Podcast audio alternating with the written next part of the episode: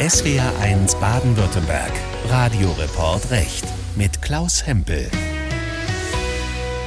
Wir von der SWR Rechtsredaktion sind regelmäßig beim Bundesgerichtshof in Karlsruhe unterwegs, berichten dann über viele Urteile, die für die Verbraucherinnen und Verbraucher relevant sind. Und da hat sich in der ersten Hälfte dieses Jahres mal wieder einiges angesammelt. Ein Klassiker beim BGH sind Nachbarschaftsstreitigkeiten. Dass sich Nachbarn streiten, das kommt ja sehr häufig vor. Und deshalb ist es auch wichtig, dass der BGH als höchstes deutsches Zivilgericht da regelmäßig Leitlinien vorgibt, wie man mit solchen Streitigkeiten umgeht. Dazu unser erster Fall. Zwei Nachbarn, die sich streiten, weil der eine von ihnen in seinem Garten einen Swimmingpool bauen will. Max Bauer. Die streitenden Nachbarn wohnen in zwei Doppelhaushälften. Das Doppelhaus steht auf einem Grundstück, an dem die beiden Nachbarn Gemeinschaftseigentum haben. Ein Nachbar war gegen den Swimmingpool, für den schon eine Grube ausgehoben war, und hatte erfolgreich vor dem Amtsgericht und dem Landgericht Bremen geklagt. Beide Instanzen meinten, ein Beschluss der Eigentümergemeinschaft, die die beiden Nachbarn bilden, fehle. Schon deshalb dürfe der eine Nachbar nicht einfach seinen Swimmingpool bauen. Ein solcher Beschlusszwang stehe seit 2020 ausdrücklich im Gesetz. Der Bundesgerichtshof hat das bestätigt. Bei einer Eigentümergemeinschaft sei für jede bauliche Veränderung, die nicht schon vorher ausgemacht wurde, ein extra Beschluss nötig. Die Idee dahinter ist, dass die Eigentümer immer über alle Baumaßnahmen informiert werden. Kommt ein Beschluss nicht zustande, darf nicht einfach drauf losgebaut werden.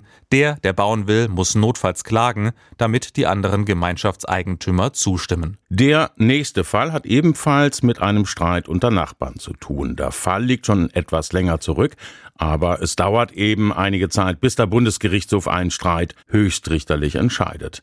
Caroline Greb mit den Einzelheiten. 2014 hatte ein Landwirt in Nordrhein-Westfalen auf seinem Acker Kartoffeln statt wie vorher Getreide angebaut. Hierfür hatte der Landwirt Furchen in den Acker eingezogen. Das Besondere? Das Ackergrundstück lag an einem Berg. Im Sommer 2014 kam es dann zu sehr starken Regenfällen. Dabei wurde der Keller eines Mehrfamilienhauses überflutet, das weiter unten am Berg lag. Die Bewohner des Hauses behaupteten daraufhin, dass die Überschwemmung auf die Furchen im Acker zurückzuführen sei und haben den Landwirt auf Schadensersatz verklagt. Der Bundesgerichtshof hat nun aber entschieden, dass es grundsätzlich nicht Aufgabe eines Grundstückseigentümers am Berg ist, die unterliegenden Grundstücke vor abfließendem Wasser zu schützen. Das müssten die Eigentümer der unteren Grundstücke schon selbst tun. Eine Ausnahme gilt aber dann, wenn die unteren Grundstücke durch den Wasserabfluss ungewöhnlich schwer und nicht mehr hinnehmbar beeinträchtigt werden.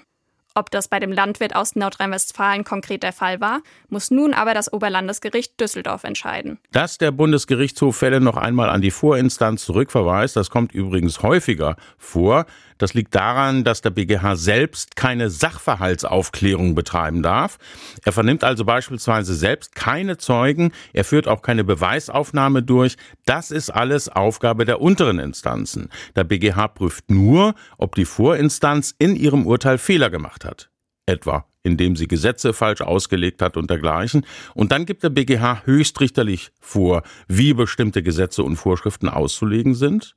Und wenn sich herausstellt, dass noch verschiedene Dinge aufgeklärt werden müssen, etwa was den Sachverhalt betrifft, dann erfolgt eine Zurückverweisung an die Vorinstanz. Nächster Fall. Diesmal geht es um einen Streit zwischen Mietern und Vermietern. Und es geht um die Mietpreisbremse. Die Mietpreisbremse wurde ja eingeführt, um zu verhindern, dass die Mieten zu stark ansteigen, vor allem in Ballungsräumen, in größeren Städten und dort ganz besonders in beliebten Wohnvierteln. Auch in Berlin gibt es eine Mietpreisbremse. Wenn in Berlin eine Wohnung neu vermietet wird, dann darf die neue Miete grundsätzlich nicht mehr als 10 Prozent über der ortsüblichen Vergleichsmiete liegen. Von dieser Mietpreisbremse darf nur ausnahmsweise abgewichen werden, etwa wenn der Vermieter die Wohnung nicht nur renoviert, sondern aufwendiger saniert hat. Das muss allerdings nachweisen. Mieter haben da einen Auskunftsanspruch. Der BGH musste nun die Frage klären, wann verjährt eigentlich dieser Anspruch auf Auskunft? Marisa Roschi. Beim BGH ging es um vier Berliner Wohnungen, die in besonders beliebten Vierteln liegen. In diesen Vierteln gilt deshalb eine Mietpreisbremse. Das bedeutet, wird eine Wohnung neu vermietet, darf der Vermieter höchstens 10% auf die ortsübliche Vergleichsmiete draufschlagen. Mehr darf er nur ausnahmsweise verlangen, etwa wenn die Wohnung saniert wurde. In allen vier Fällen sind die Mieter der Ansicht, dass sie zu viel Miete zahlen mussten. Sie forderten deshalb ihre Vermieter zur Rückzahlung der ihrer Meinung nach zu viel gezahlten Miete auf. Die Vermieter weigerten sich. Sie beriefen sich darauf, dass es in ihrem Fall Ausnahmen von der Mietpreisbremse gebe. Als die Mieter entsprechende Auskünfte einforderten, lehnten die Vermieter dies ab. Die Auskunftsansprüche seien verjährt. Nach den gesetzlichen Vorschriften kann ein Mieter zunächst einmal verlangen, dass ihm sein Vermieter bestimmte Informationen zur Verfügung stellt, um prüfen zu können, ob der Vermieter sich tatsächlich auf Ausnahmen von der Mietpreisbremse berufen darf.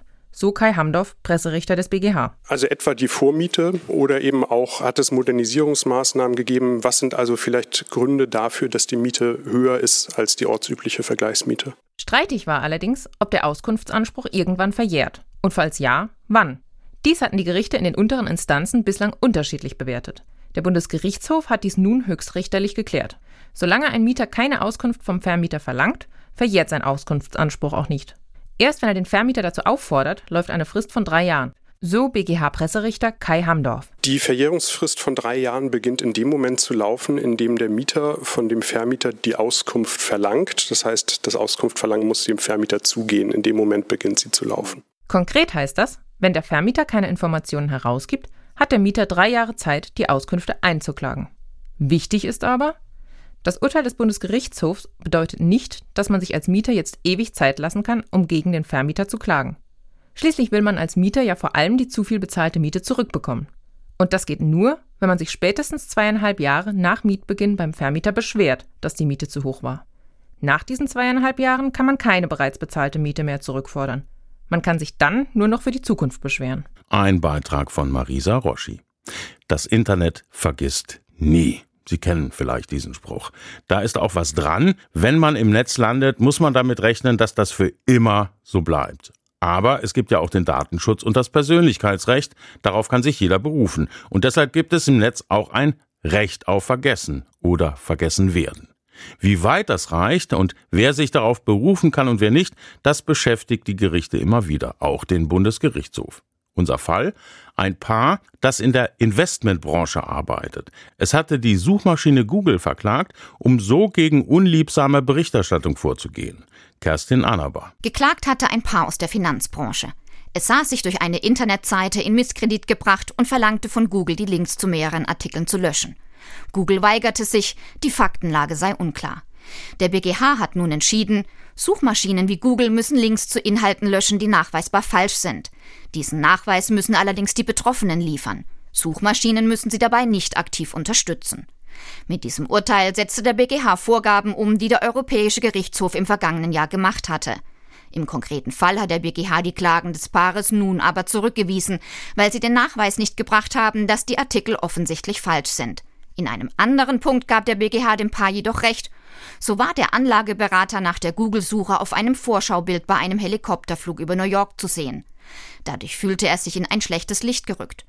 Ohne jeden sachlichen Bezug dürfen solche Vorschaubilder in der Ergebnisliste nicht angezeigt werden, entschied der BGH. Die Corona-Pandemie haben wir Gott sei Dank hinter uns, aber die Gerichte, die sind immer noch dabei, die Folgen aufzuarbeiten auch der Bundesgerichtshof. Folgender Fall. Die Planung eines Hochzeitspaares wird aufgrund von Corona durcheinandergewirbelt. Das Paar bekommt dadurch Ärger mit einer Fotografin, die es für die Hochzeitsfeier gebucht hatte. Worum es da im Einzelnen ging und was der BGH dazu entschieden hat, schildert mein Kollege Christoph Kehlbach. Ein Paar wollte im August 2020 heiraten. Es buchte für die Feier eine Fotografin und für knapp 2500 Euro das von ihr angebotene Paket. Unser Tag XXL. Dann kam Corona und damit verbunden strenge Auflagen für Hochzeitsfeiern, wie etwa Abstandsregeln und eine Obergrenze bei der Anzahl von Gästen. Aufgrund der neuen Umstände verschob das Paar die Hochzeit um ein Jahr.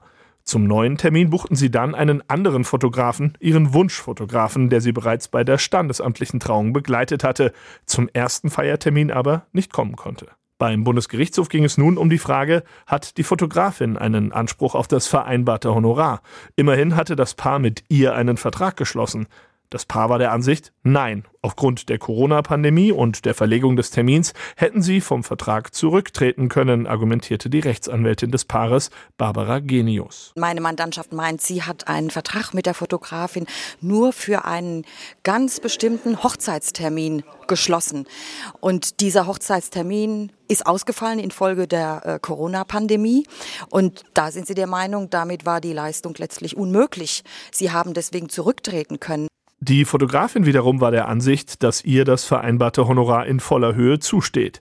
Das Paar sei an den Vertrag mit ihr gebunden, meint deren Rechtsanwältin Monika Buchholz-Duffner. Wenn ich einen Vertrag schließe, kann ich nicht aus Jux und Tollerei zurücktreten, nur weil eine Pandemie ist, die Pandemie trifft alle gleich und dann muss eine Interessenabwägung stattfinden. Dieser Argumentation ist der Bundesgerichtshof gefolgt.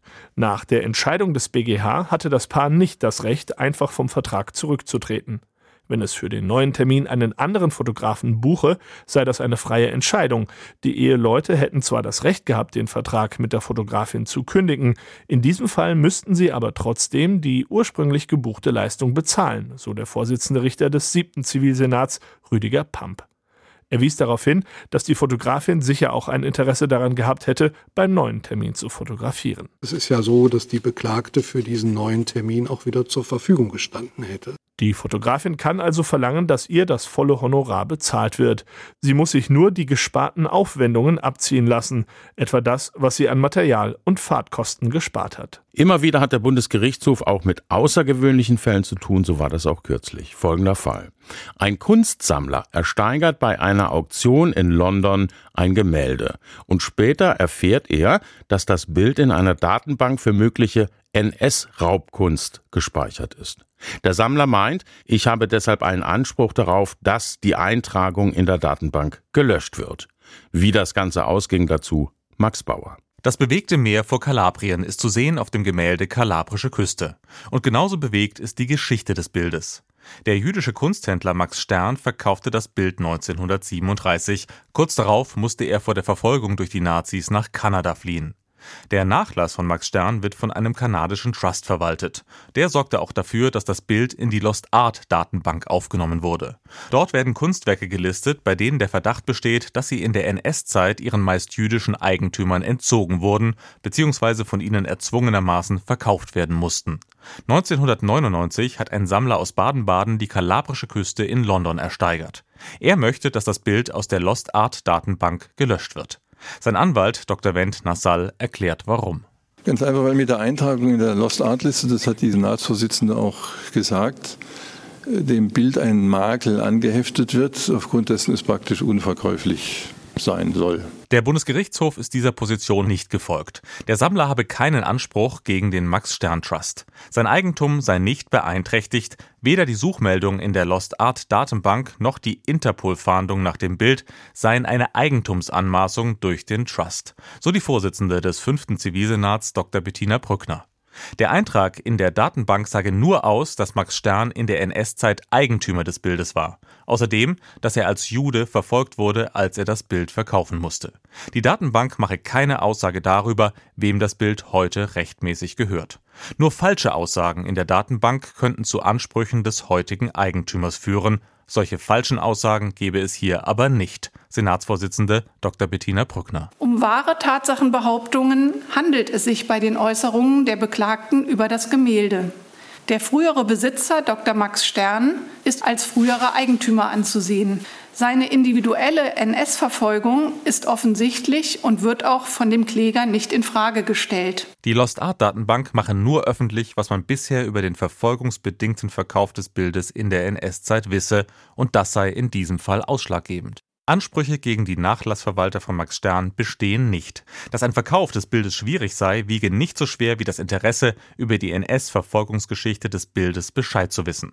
Das stärkt die Rechte von Nachfahren von NS-Opfern bei der Suche nach verfolgungsbedingt entzogenen Kunstwerken. Ausdrücklich nicht entschieden hat der BGH aber, welche möglichen Löschungsansprüche Privatsammler gegen die Lost Art Datenbank selbst haben, die von der Stiftung Deutsches Zentrum Kulturgutverluste in Magdeburg betrieben wird. Verklagt war nämlich nur der Max Stern Trust in Kanada und nicht die Datenbank. Ein Kunstsammler hat sich erfolglos dagegen gewehrt, dass ein Bild von ihm in einer Datenbank für mögliches NS-Raubgut gespeichert ist. Ein Beitrag von Max Bauer.